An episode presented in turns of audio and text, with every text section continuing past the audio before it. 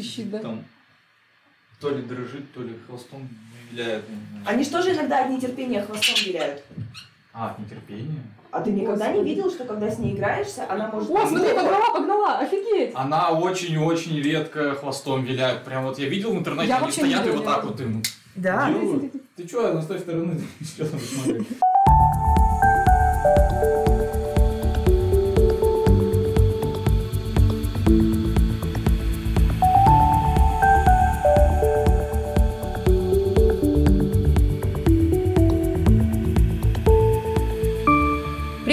Это подкаст «Дорогая, у нас будет кот». Меня зовут Марина. Я Кирилл. Мы пара со странным набором питомцев, а это подкаст для тех, кто, как и мы, обожает своих животных и меняет свою жизнь ради них. У нас сегодня вообще необычный день. Мы только что вернулись с третьей алматинской хоре встречи. Да, мы только что несколько часов э, гуляли с хоречками и сидели в кафешке со своими хоречками, поэтому все устали, но запись по плану. С нашей сегодняшней героиней мы оказались волей эмигрантской судьбы в одном городе, в Алматы. Мы записываемся в гостях сегодня, и самое главное, И самое главное, что сегодня я исполню одну из своих мечт и потрогаю одно из самых необычных существ в своей жизни. Итак, мы в гостях у Анастасии Митиной, мастера по построению системы обучения людей в интересах компании, а по-простому методолога, и хозяйки хорька Хвостика и паука Паулины. Настя, привет. Привет. Настя, э, расскажи о себе. Откуда ты и как оказалась вообще в Алматы? И самое главное, кто такой методолог? У меня самый главный вопрос, кто такой методолог и когда к нему бежать? Давайте тогда начнем с первого вопроса. Откуда я родом? Я из республики Якутия, Саха-Якутия, если быть точнее. В Алматы я переехала из Краснодара. Меня релацировала компания, которая предложила мне классные условия, классную зарплату и классные обязанности на позиции методолога. Кто такой методолог? Это человек, который занимается построением системы обучения в компании для сотрудников. Условно, к вам приходит в компанию человек. Да, для того, чтобы его обучить и для, до того момента, как он начнет приносить вам прибыль, проходит условно полгода. Он там притирается, понимает, что такое база, какая система работы у вас есть. И вот как раз методолог занимается тем, чтобы полгода сократить там до двух, до трех месяцев. Чтобы человек быстрее начинал приносить прибыль, а, соответственно, был менее затратен для компании. И для этого пишутся различные обучения, вебинары, тренинги, семинары, электронные курсы. Инструментов много. Суть в том, что я помогаю компании больше зарабатывать за счет того, что выстраиваю правильную систему обучения. То есть ты такой эффективизатор. Можно сказать и так. Потому что многие люди являются экспертами в какой-то сфере, однако не каждый из них умеет обучать. И это очень важно. Тем более обучение взрослых. Это не настолько просто, как с детьми. У всех нас накладывается свой опыт, свои ошибки, свои предубеждения, которые накапливаются. Ну, у нас тут компания педагогов вообще сидит, по большому счету. Поэтому все мы Преподавателей, прекрасно понимаем, педагогов.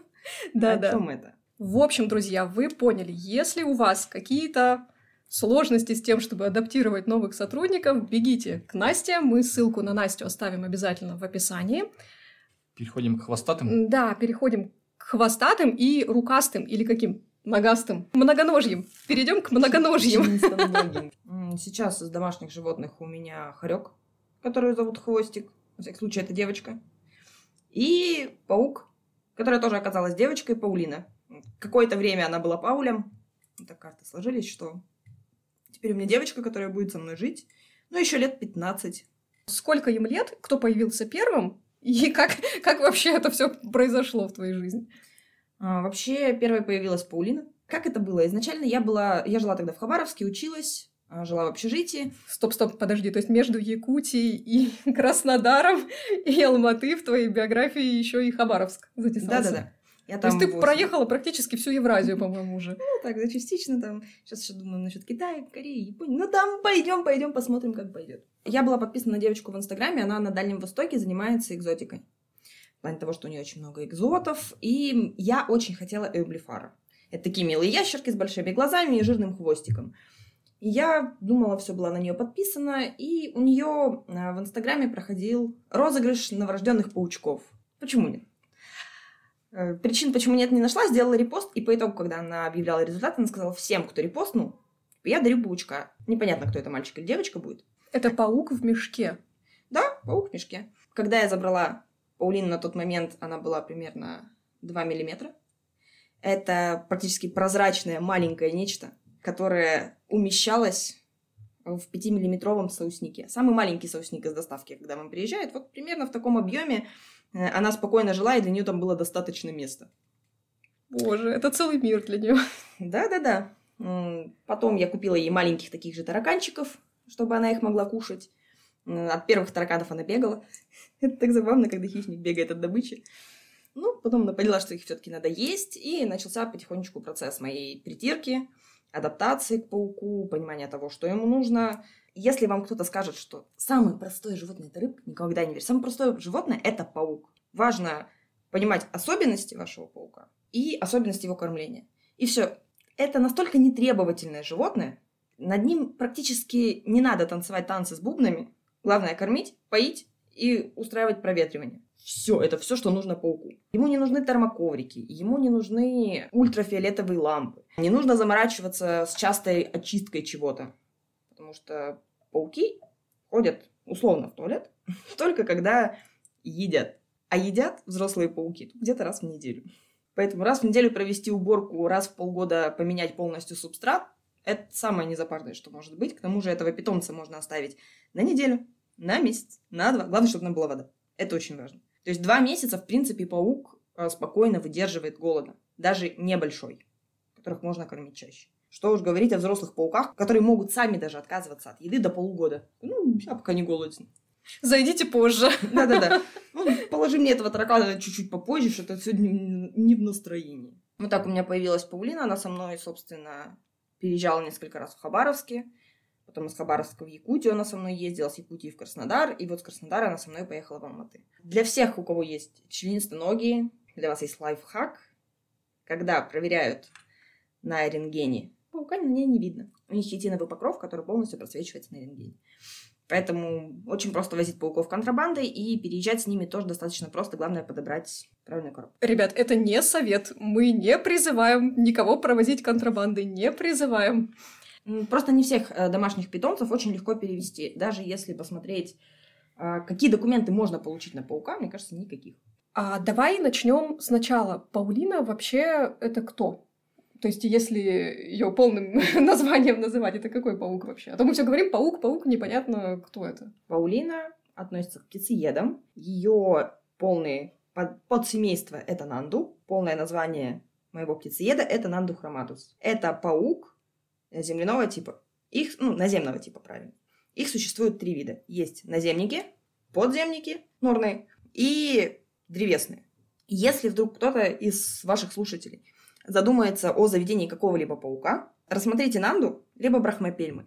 Это самые простые пауки для новичков. Почему? Потому что, во-первых, они наземные, они не агрессивны. Самый красивый паук, которого вы видели на картинке, вероятнее всего является древесным пауком. А эти пауки агрессивные, достаточно токсичны и не для новичков. Э, с ним будет больше проблем в кормлении, в уборке, э, в том, чтобы как-то его отсаживать, потому что он очень быстрый, он достаточно э, дикий, он резкий, он агрессивный, он сам начинает нападать. Если мой паук начинает нападать, когда прям к нему лезть и рядом с ним копошиться, что-то убирать, тогда она остается сначала в защитную стойку и потом только атакует. То древесный паук ты даже не успеешь ничего сделать, он тебя уже атакует. Ты просто открываешь, и он на тебя уже летит. Э, к тому же древесные, они очень часто убегают. А представьте, вы живете в квартире, у вас сбежал токсичный паук, в плане опасности яда. Токсичный и... паук, это звучит ужасно. Да-да-да, он залезет, э, залазит в квартиру э, к соседям такой, ну, пи***, сказать, грязно. И залазит прямо в душу. Да-да-да. А как вообще выглядит жизнь паука-птицееда дома? Где он живет? Что для него нужно? Какие условия? Как вообще выглядит э, ее день? Как э, выглядит ваше взаимодействие? Для чего вообще люди заводят паука-птицееда? Можешь как-то это пояснить? Я понимаю, что у тебя она не запланирована, но если вдруг, если вдруг человек сидит и такой думает, хм, не завести ли мне токсичного или не очень токсичного паука? А, за ним интересно наблюдать. Он там занимается своими паучьими делами, плетет там какую-то паутину, какие-то норы. Так или иначе, ты отвечаешь за живой организм. Плюсы этого организма, что он от тебя полностью независим. В том плане, что он не требует внимания. Ему не нужно, чтобы ты с ним игрался, уделял ему по там, несколько часов своего времени каждый день. Роет норы, ты говоришь. А, да, ну, наземные, э, наземные пауки, они в том числе могут иногда подрывать. Когда она, допустим, была маленькая, она часто у себя там что-то рыла. Сейчас она меньше роет, потому что она уже достаточно взрослая, и не нужно так сильно прятаться. К тому же у нее есть укрытие. Если говорить, как проходит э, жизнь паука в квартире, замечательно. У нее есть все необходимое, что нужно паукам. Это хорошее проветривание, э, влажность в зависимости от э, его вида. И влажность достигается просто тем, что ты полил водичкой субстрат, на котором бегает паук. А, достаточной величины контейнер, в котором он живет. Это может быть террариум стеклянный. Это может быть пластмассовый контейнер, как у меня. Это может быть э, первое время там пластиковый контейнер с под еды, пока у вас небольшой паук. Даже соусники, в конце концов. Я, как я рассказывала, что там в 5-миллиметровом, потом он мне переехал в 10-миллиметровый. Э, потом в 15 миллиметрового, а потом уже начали расти по контейнерам. Это как, знаешь, в супермаркете стоят такие. Да-да-да. Мне, пожалуйста, салатик во второй контейнер. Вот у тебя паучок переезжает из второго в третий контейнер, из третьего в четвертый и так далее, и так далее. Да, плюсы пауков в том, что им не нужно много места, потому что даже если у вас большой паук, у пауков в целом большой стресс, если мы говорим про наземных, когда у них много места. Им нужно где-то прятаться. Поэтому много места ему не надо. Одно укрытие, поилочка – небольшой кубический контейнер. Это если мы говорим о наземниках. Конечно, если мы говорим э, про древесных и роющих пауков, им нужны вертикальные контейнеры. Это первое. И они должны быть, э, если мы говорим про тех, которые роют, достаточное количество субстрата, чтобы они могли рыть да, и спрятаться там. Э, сделав норы. Если мы говорим про древесных, то там должна быть какая-нибудь э, палка, ветка, ну что-то дополнительное, где он будет оплетать это все паутиной и чувствовать себя замечательно комфортно. Собственно, все, что нужно для содержания паука, это ваше желание, паук, контейнер и субстрат. Э, в идеале, конечно, использовать кокосовый субстрат. Любые другие виды субстрата, они, во-первых, больше гниют, во-вторых, менее обработаны и могут нести в себе всякие фосфоры, ну, то, все, что вредно для паука, потому что молодые пауки, пока у вас маленький паук там от э, первой до шестой где-то линьки, даже до восьмой иногда, он пьет субстрата. Ну и представьте там, фосфоры, соль, вот это вот все как бы не есть хорошо для паука. А в природе они пьют дождевую воду, а дождевая вода – это вода без всего. Дистиллированная, получается. Дистиллированная. Смотри, получается, она живет в контейнере. Mm-hmm. Насколько вообще для паука нужно, нужны какие-то прогулки? Как-то она вне своего контейнера какое-то время находится, или ты ее туда достаешь только по своему непосредственному желанию пообщаться со своим питомцем, а ей это не особо нужно? Ей это не нужно. А, у них есть определенная своя территория. Ну, а, в природе у пауков есть определенная своя территория. И заходят они за свою территорию только если не хватает пищи. А если у него достаточно еды, хороший температурный режим, нормально все с влажностью, есть в доступе вода, зачем ему вообще куда-то идти? Она может примерно сутки сидеть и не двигаться, потом поменять немножко положение и такая, вот теперь посижу так. Поэтому, если вы когда-либо видели видео, как достают пауков, они по вам ходят, или вам нравится такой experience, э, знаете, что пауку это на самом деле не очень нравится. Э, тело наше намного выше, чем температура, привычная для паука и хождение по нашему телу, это не совсем приятно. Вот как вам условно пройтись, ну... По пустыне в полдень. Нет, это прям слишком сильно, не настолько у нас большая разница по температуре. Это как вот галька на пляже нагретая.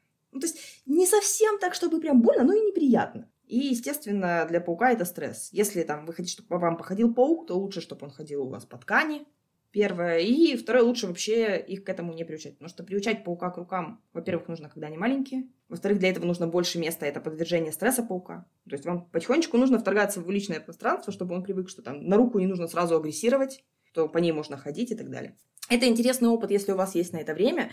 Если у вас нет на это времени, не мучите ни себя, ни паука, потому что, скорее всего, вы получите, э, если у вас наземный паук, то, скорее всего, вы получите укус не смертельный, очень болезненный. Потому что хелицеры, клыки пауков, они, ну, в принципе, пробивают и человеческую кожу на раз-два. То есть это такое животное для дзен-буддистов. То есть ты наблюдаешь за ним, ты как-то медитируешь, глядя на этот замечательный э, вертикальный многоуровневый контейнер, смотришь, как он там э, наркуется, наруется, роет свою нору, как он там устраивается.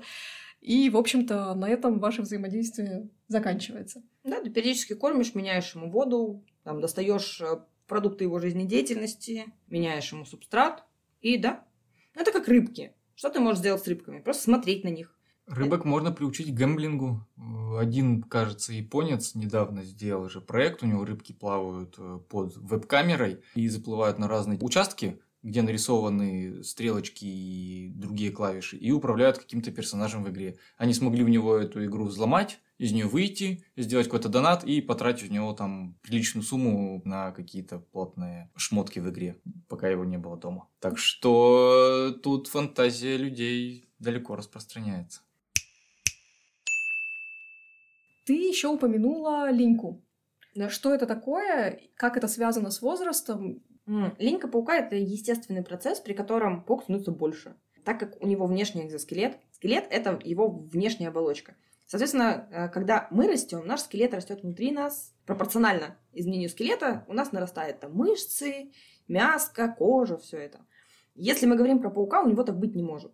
Поэтому, когда он набирает определенный вес, развивается, стареет, растет, а, его экзоскелет становится мал ему для нормальной жизнедеятельности. И поэтому он отказывается на какое-то время от еды, очень долго готовится, потом плетет себе постельку из паутинки, переворачивается на спинку и э, снимает свой старый экзоскелет как чулочек. Он такой достаточно мягкий. У меня пару раз получалось достать его старый экзоскелет, когда он еще мягкий, ему можно придать нормальную форму, чтобы выправить его. Потом он, естественно, застывает, и с ним ничего нельзя сделать. Но оба раза у меня хвостик добиралась до этого экзоскелета раньше, чем я успевала как-нибудь его закрепить. И единственное, что я находила вместо красивого экзоскелетика, пух, в который превращается экзоскелет, когда с ним поигрался хорек. Тонкости взаимоотношений хорька и паука. Так в целом они не сталкиваются, да, как я понимаю? тебя? Нет, они на разных плоскостях обитают.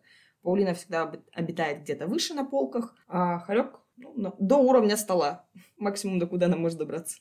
А вообще экзоскелет его как-то можно потом использовать, оставить на память. Да, да. Э, Некоторые киперы, кто очень давно занимаются пауками и которые очень любят своих пауков, у них прям есть э, сбор экзоскелетиков, вот как он с маленького паука до большого, как он дорастал, насколько он изменялся. Потому что, в принципе, за каждую линьку паук примерно в полтора раза увеличивается. Боже, это так мило. Это как, знаешь, выставка пинеточек. Да, Таких. да, да. Сначала совсем маленькие, потом побольше, потом еще побольше. Здорово.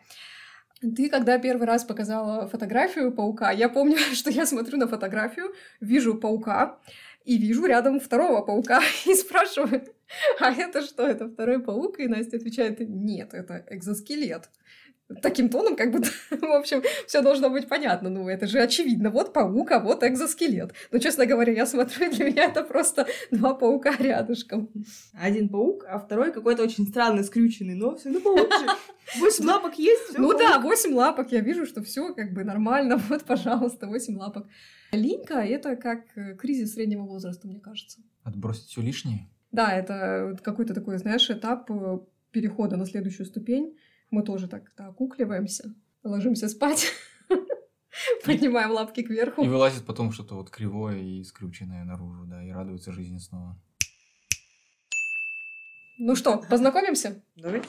Да, давай. Так, это будет делать только Кирилл, сразу же предупреждаю. Знакомиться будет только Кирилл. Она же вроде с этим э, ядовитыми Волосками? волосками, то есть ее же вроде на руке, ну и в одежде там ее надо держать, все такое, так что Ну, держать ты ее не будешь. Давай так, она сейчас... просто можем посмотреть. Да, вы можете посмотреть, можно погладить жопку, если она вылезет. Правда, Ух, жопка нифига у она нас большая. немножко- Ну, как она большая? Она, она должна быть больше, на самом деле.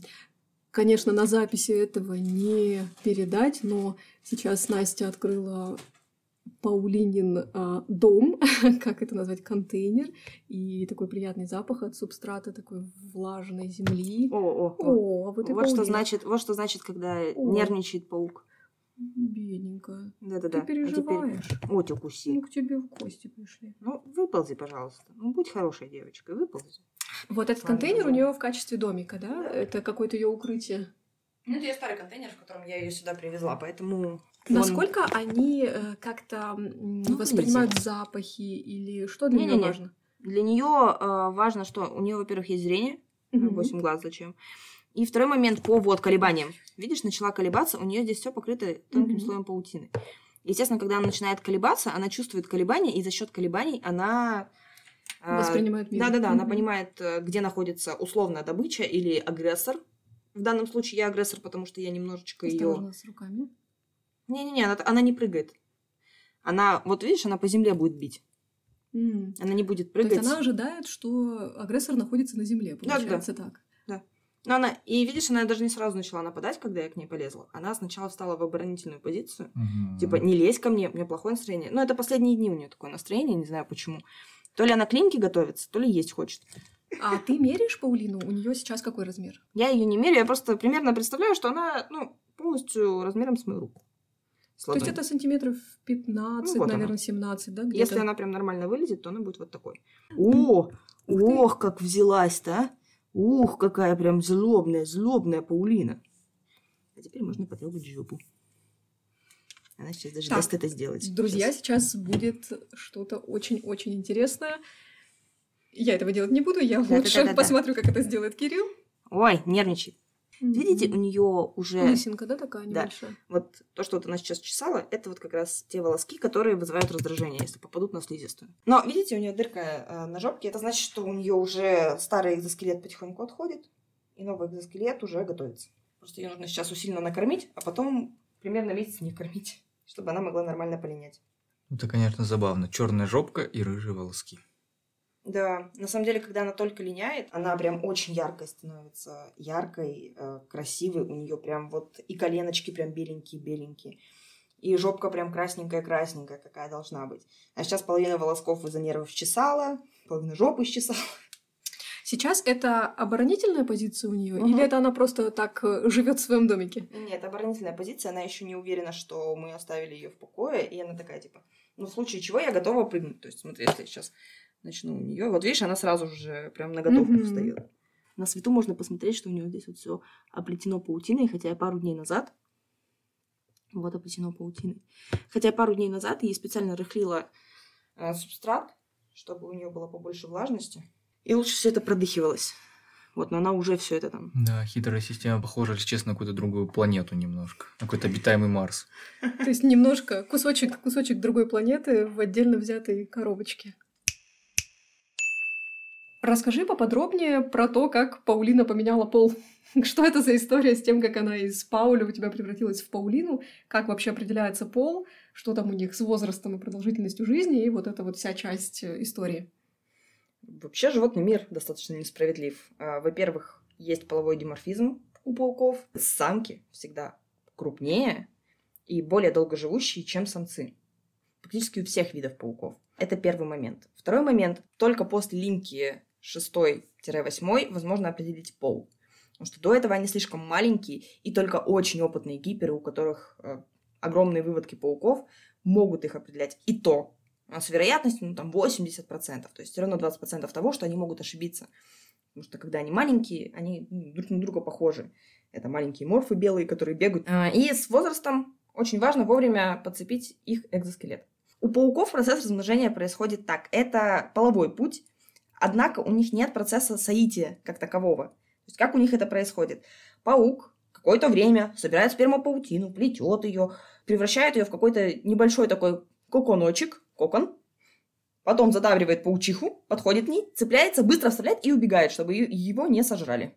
Собственно, вот так вот у них происходит этот процесс размножения. То есть конфетно-букетного периода нет напрочь. Есть, ну там он длится несколько минут, пока паук может там задобрить свою паучиху, там сыграть на ее паутине определенные мелодии, там принести сверчка ей кинуть, чтобы она ела сверчка, а не отвлекалась на него и не съела его до всего процесса. Вот, и, собственно, потому, есть ли отверстие для вот этой спермопаутины или нет, определяется пол паука.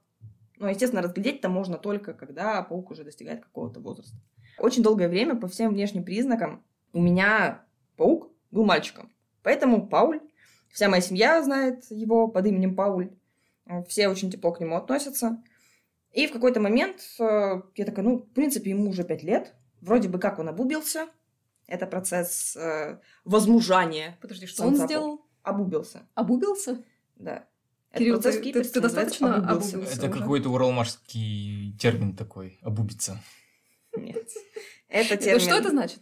Обубился это значит, что паук э, вошел в свой половозрелый возраст и готов к размножению. У него на второй паре лап появляются специальные крючки, которыми он подцепляет паучиху, чтобы по задним лапам там, аккуратненько вставить это все и убежать, чтобы она не вырвалась. И вроде бы по величине тушки смотрю, по величине лапок пацан, а пауки не живут дольше 6 лет.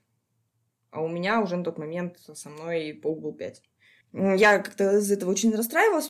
Это природа, и даже если он не спаривается, он все равно умрет. Ну, то есть у него он не сможет дальше полинять. Но тут я приезжаю с отпуска, он полинял, потом через пару месяцев еще раз полинял, интересно. И когда это происходит в третий раз, у меня появился его нормальный экзоскелетик, который я сфотала, отправила знакомым киперам. Ну, здравствуй, Паулина! Теперь у нас полностью бабский коллектив. Я Хорек и Паук. Мы, кстати, записываемся у Насти, и, честно говоря, я ожидала, что это будет не так легко, как сейчас все происходит, потому что э, сейчас э, мало того, что хвостик здесь уже у Насти, конечно же, находится, мы еще и пришли сюда с Матильдой. Какое-то время они тут у нас побесились, и я, честно говоря, ожидала, что они нам будут мешать все это время, потому что Помню, что в прошлый мой визит к Насте хвостик от нас просто не отлипала. Пыталась украсть все, что только можно украсть, пыталась участвовать во всех абсолютно процессах, но как вы видите, как вы слышите, никаких посторонних звуков нет. Все хорьки мирно спят где-то в своих норках, где-то в своих нычках, в своих гамачках. Нагуленные хорьки спят, у нас есть пара часов тишины, прямо как с детьми. Мы уже познакомились с твоей прекрасной хорей хвостиком. Расскажи, пожалуйста, о ней, как она у тебя появилась, какой у нее характер, чем она примечательна. И чем она отличается от других хорьков? Потому что вот у нас, например, нетипичный хорек. Мы про это очень много рассказывали в первом эпизоде. А насколько у тебя типичный хорек?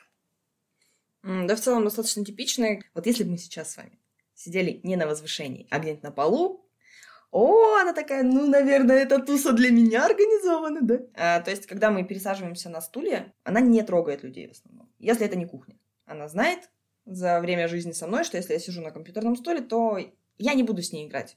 Я могу ее взять почесать, она может ко мне подойти, чтобы я ее понежила, почесала, чтобы она поспала у меня на ручках. Но играться она со мной не будет. Точнее, я с ней не буду. Поэтому она меня не трогает. Ну и, видимо, э, усталость, то, что мы сидим на стульях и сильно не обращаем на них внимания, вот сыграло то, что они пошли просто спать. И то, что они только что гоняли друг друга. Правда, сначала хвостик гоняла Матильду, но потом Матильда тоже погоняла хвостика. Насколько у тебя типичный хорек? А, мне кажется, достаточно типичный, потому что она ворует. Вот все, что плохо не приколочено. Карандаши, какие-то свистящие, блестящие вещи, кошелечек она у меня постоянно ворует.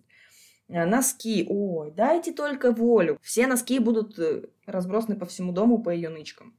Последний раз, когда я чистила ее нычки, я достала 9 пар. Как можно не заметить пропажу девяти пар носков? Что у тебя за носочный парк? Ну, где-то штук, может, 25-30 пар носков. Поэтому, ну, 9 из них не сильно было критично. К тому же она умеет забираться на все, что ей нужно. В принципе, практически любая преграда для нее достижима. Э, Дополнительно использовать э, какую-нибудь ткань где-то рядом висящую. Э, Использовать бутылки в качестве подмостка, чтобы забраться куда-то повыше. Ну, возможно, ее отличает от других хорьков то, что у нее очень неглубокий сон. Частые видео с хорьками — это где у них прям dead sleep. Его мнут, теребят, а он никак не реагирует. Нет, любой шорох, любой звук, любое прикосновение к ней, она просыпается. Да, кстати, у нас тоже нет Dead Sleep. Среди девочек она достаточно крупненькая и взбитенькая, несмотря на то, что у нее достаточно физической активности. Она еще и пушистая у тебя. То есть ты говоришь, что она 700 с чем-то да, Мгм. грамм. У нас тоже 700 грамм, но визуально они очень сильно отличаются. Твоя прям побольше. Возможно, это за счет пушистой шерсти. Кстати, очень большая проблема для многих хорьков, у них нет страха. У них отсутствует э, понимание страха того, что они могут откуда-нибудь упасть, если залезли. Или не допрыгнуть. У нее часто бывает, что она просто не допрыгивает до места, куда хочет. И такая бух. Подтверждаем, да, действительно. Особенно все эти смешные истории, когда хорек начинает прыгать и просто перевешивает жепь. Куча смешных видяшек на эту тему, куча смешных каких-то наших воспоминаний, да, абсолютно подтверждаем. Ну, известно, что в хорьке главная часть — это жепь. В какой-то момент я слышу, что из-за холодильника раздается какой-то хруст. Пошла, ясно, доедать. Решила, что вот э, свежий корм нам не интересен, нам интересна та двухнедельная нычка, да, очень вкусно, очень полезно. Ну, это ее дело. Ну, это как хорошее вино, знаешь, корм должен отлежаться где-то за холодильником, чтобы было вкуснее. И приправа из шерсти. А хвостику сколько лет? Ей полтора. То есть она еще прям юная-юная. Ну, да. Ну, к тому же ее огромное преимущество, что она ходит в лоток, чем я занималась изначально. И... Давай прям про это поподробнее поговорим. Ты знаешь, это наша огромная проблема. Мы взяли Матильду взрослой, она не была приучена к туалету, и мы имеем весь букет сложностей с этим связанных. Потому что в нычках мы находим совсем не игрушки. Абсолютно не игрушки. Расскажи, как э, у тебя устроена эта история. У тебя хвостик ходит в лоток, у нее несколько лотков, и для нас было удивительно, что когда Настя куда-то с хвостиком идет, хвостик в переноске, переноска у нее достаточно большая, и внутри есть походный отдельный лоточек, специально предназначенный для того, чтобы она туда ходила во время каких-то прогулок, а, во время каких-то визитов в гости.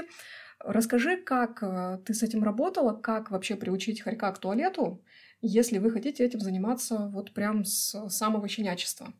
Во-первых, это надо, ну, на это нужно потратить достаточно много времени, как и приучение к лотку любого животного. Потому что хорьки в целом очень чистоплотные. Небольшой лайфхак. Если вы не хотите, чтобы хорек какой-то из углов вашей квартиры ходил, поставьте ему туда миску с едой. Дополнительную. Не основную, а дополнительную миску с едой. И постоянно смотрите, чтобы там был корм, либо какая-то еда, либо какие-то вкусняшки. А, тогда вот хорек не будет туда ходить в туалет. И со временем, в течение полугода, если это будет продолжаться, даже если вы уберете миску, туда хорек уже ходить не будет, потому что он запомнит, что у меня там еда. Слушай, в нашем случае пришлось бы засыпать кормом просто весь пол в квартире, мне кажется. Учитывая частоту переездов. Еще также на хорьков распространяется примерно то же правило, что и на котов. Лотков должно быть как минимум на один больше, чем количество животных в доме. То есть, если у вас один хорек, на него нужно два лотка. Это минимум. Если у вас один кот, на него нужно два лотка. Соответственно, если у вас два кота, это как минимум три лотка, чтобы животное чувствовало себя максимально комфортно. А он не старается угодить хозяину. Хорек будет делать то, что нравится ему. Поэтому у нас с хвостиком очень хороший компромисс. Один лоток стоит там, где хочет она, второй там, где хочу я.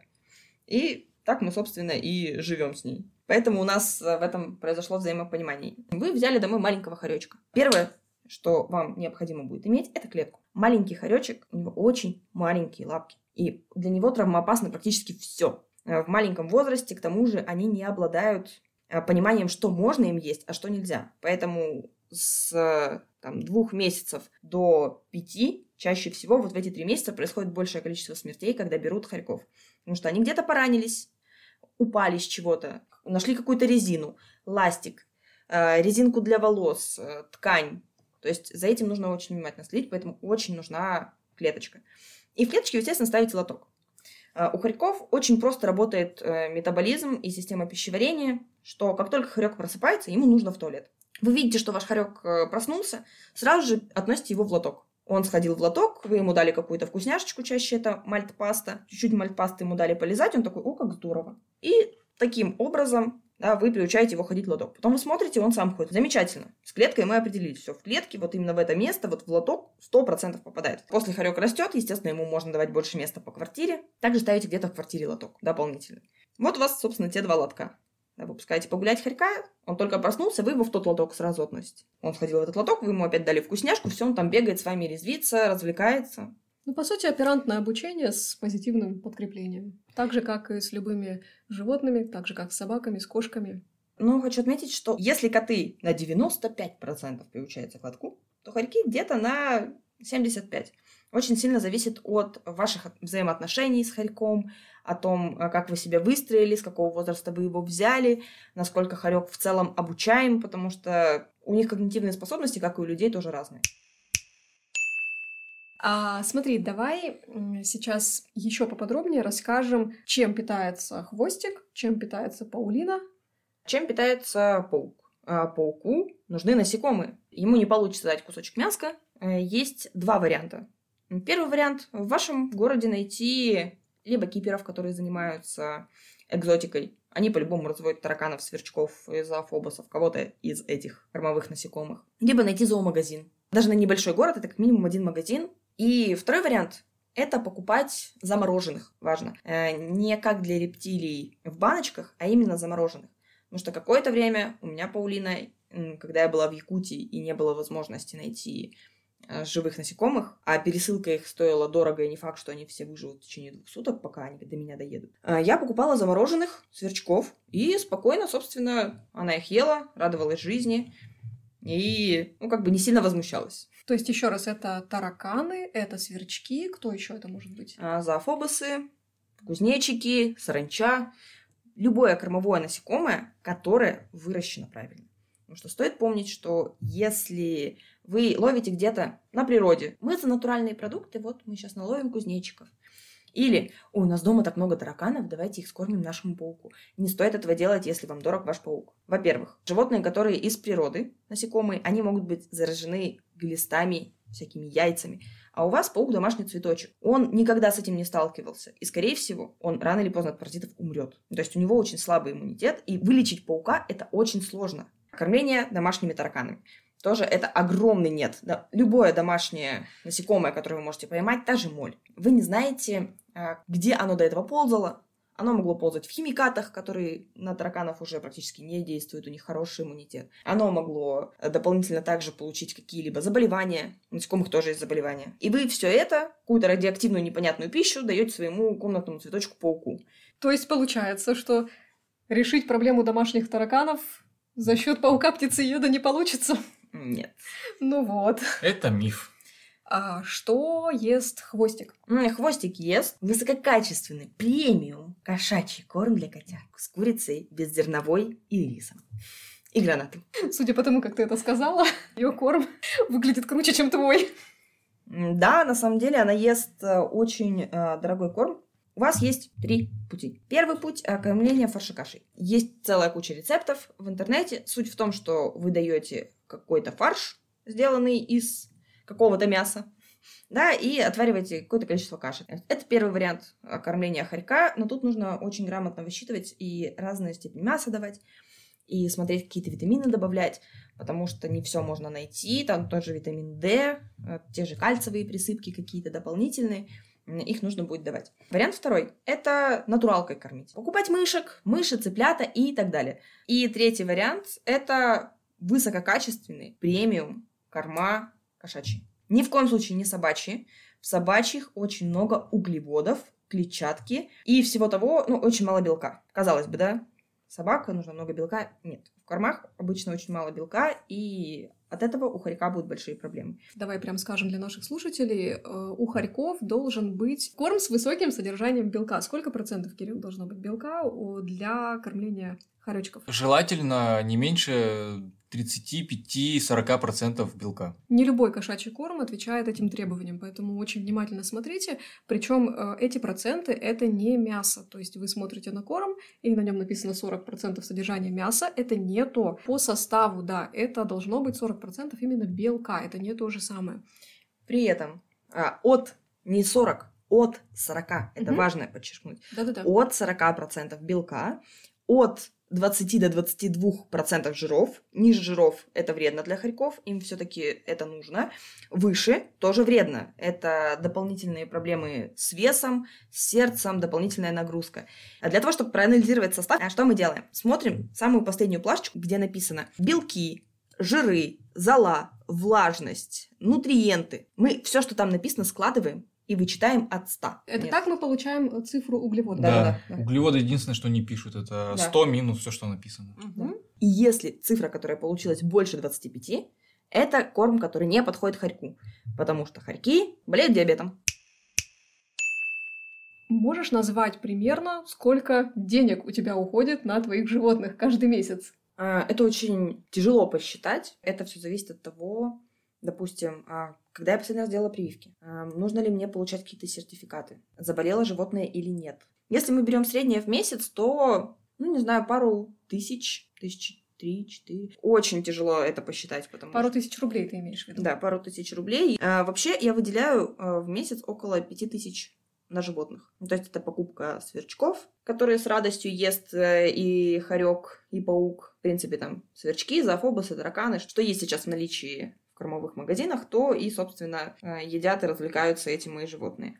Корм, покупаешь там упаковку корма, допустим, 5 килограмм, его хватает там на 3-4 месяца. Плюс корм- наполнитель. Плюс наполнитель, да, ты покупаешь, естественно, каждый месяц по несколько пачек, потому что хорьки, в отличие от котов, ходят 6-7 раз в туалет в день. У нас них даже больше. Ну вот, для них это нормально. А, Плюс э, это может, в зависимости, там, раз в полгода покупка субстрата для паука, если вы прям хотите офигенно красивый обустроенный террариум. Да, это покупка какого-то декора, это покупка игрушечек, это покупка каких-то вкусняшечек, там, допустим, мальтпаста для хорька, или игрушечка для хорька, или какие-то собачьи вкусняшки для хорька, э, или кошачьи. Ну, кошачьи, правда, реже, а в собачьих все таки обычно, что там, косточки какие-нибудь, они более натуральные, в них больше белка. Я всегда все, что хочу купить, такая, так, белка сколько, углеводов, нормально.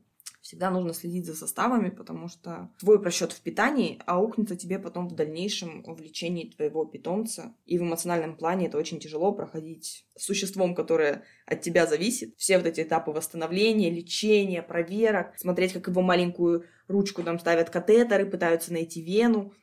А хорьки, в принципе, очень небольшие, и вены у них небольшие. Это все очень болезненно, и лучше перебдеть в этом случае и больше заниматься составами, больше вчитываться, чуть больше тратить на это времени, чтобы потом сохранить и свои деньги, что немаловажно, и эмоциональный фон и здоровье своего питомца. Да, это непросто. Ну, получается очень интересное, конечно, сожительство хорька и паука. И Насти. И Насти. У нас э, свое хорючее семейство, у тебя свое. У нас есть свои какие-то истории веселые, грустные об их сожительстве. А вот расскажи э, о своем опыте. Э, Плюсы и минусы жизни с пауком и хорьком одновременно. Какие у тебя есть самые главные какие-то факапы? Я бы сказала, назови причины не заводить хорька, не заводить паука. Ну, на то, чтобы не заводить паука, единственная причина, почему вы можете не завести паука, это у вас сильная арахнофобия. И вам вы просто подойти не можете без истерики, просто даже посмотреть на фотографию паука, тогда паук это животное явно не для вас.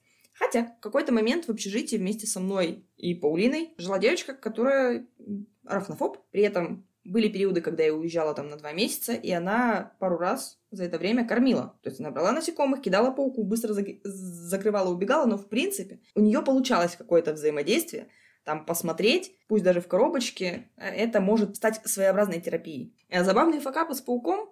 После того, как мы переехали сюда, у меня какое-то время э, паук жил в небольшом контейнере. Я начала переживать, что вот, мне кажется, ей там мало воздуха, ей мало места, все, всего мало. Поэтому я не до конца стала закрывать крышку, чтобы было чуть больше воздуха. В какой-то момент в пятницу я прихожу с работы, э, сажусь на диван, думаю, посмотрю сериальчик. Ничего не предвещало беды. Я слышу какое-то шуршание э, с потолка. Очень странно. Поворачиваю голову. Смотрю, что на стене моей новой квартиры, в которую я заехала неделю назад, сидит огромный паук. Я отворачиваюсь. Боже мой, в этой квартире еще и пауки. А потом до меня доходит. Это мой паук. Я опять поворачиваюсь. И она все еще там. Да, я кипер. Ну, это, конечно, были танцы с бубнами, как поймать э, паука в большую коробку, из большой коробки ее пересадить в более маленькую коробку, из маленькой коробки в еще более маленькую, и вернуть ее в контейнер, чтобы не повредить ни себя, ни паука, и, и чтобы еще и хорька случайно не зацепила. Потому что всякое может быть. Кому точно не стоит заводить хорька? Если у вас мало времени. Людям, которые не выносят посторонних запахов. Хорек, даже самый чистоплотный, за которым ухаживает, у него есть свой специфический запах. Если хотите взять хорька, лучше найдите человека в вашем городе, у которого есть хорек. Сходите, понюхайте, потрогайте, посмотрите, как вам такое животное, насколько оно вам подходит. Если вы хотите потрогать хорька, приезжайте к нам в Алматы. У нас здесь целая хорючая компания. Напишите нам, если вы собираетесь сюда и хотите потрогать хорька. Да? Дадим. Дадим потрогать, дадим понюхать. Это не очень страшный запах, поверьте, он достаточно приятный. Под себя подмять хорька не получится. Воспитывать его с позиции агрессии не получится. С ним нужно уметь договариваться, находить на него время, социализировать его правильно. Неправильное воспитание любого животного добавит вам очень много геморроя. И часто люди, которые к этому не готовы, потом стараются от них как-то избавиться. А, Ну давай, Настя, помечтаем. Э, Расскажи, какие у тебя дальнейшие планы на животных? Каких ты еще планируешь завести? И о каких только мечтаешь. То есть хотела бы, но это, наверное, сложно реализовать. Вообще в детстве, если мы говорим о мечтах, я очень хотела стать ветеринаром, и у меня был огромный список э, наименований животных. Я хотела собственную конюшню. Я хотела собственный ветдом, где будут разные животные заниматься разведением, селекцией. И я хотела очень много животных. Естественно, сейчас моя жизнь сложилась немного по-другому. Оказалось, что нужно работать. Оказалось, что в жизни есть работа. Да, оказалось, что можно развиваться и в другом направлении, и также взаимодействовать с животными. Вообще, что несбыточная мечта, это, наверное, выдра. Очень тяжело ему обеспечить достойные условия. Несбыточная мечта это, наверное, лошадь. На это нужно еще больше времени и еще больше занятий с ней. Просто походить, покататься на лошадях, это да, здорово, и это очень классно. Иметь в собственности лошадь, это очень ресурсозатратно. Не только я говорю про деньги, но время, сколько нужно вкладывать в лошадь. Э, еще когда-то думала о еноте. Но я как умный человек пошла, почитала что это такое за животное особенности его жизни. Не просто красивая картиночка. Нет, Не правильно на эти социализированный енот, правильно воспитанный енот, которому уделяют огромное количество времени, часов по 15 в сутки. И у которого есть достаточно пространства и подходящие условия. И друзья. Этого. И друзья-енотики.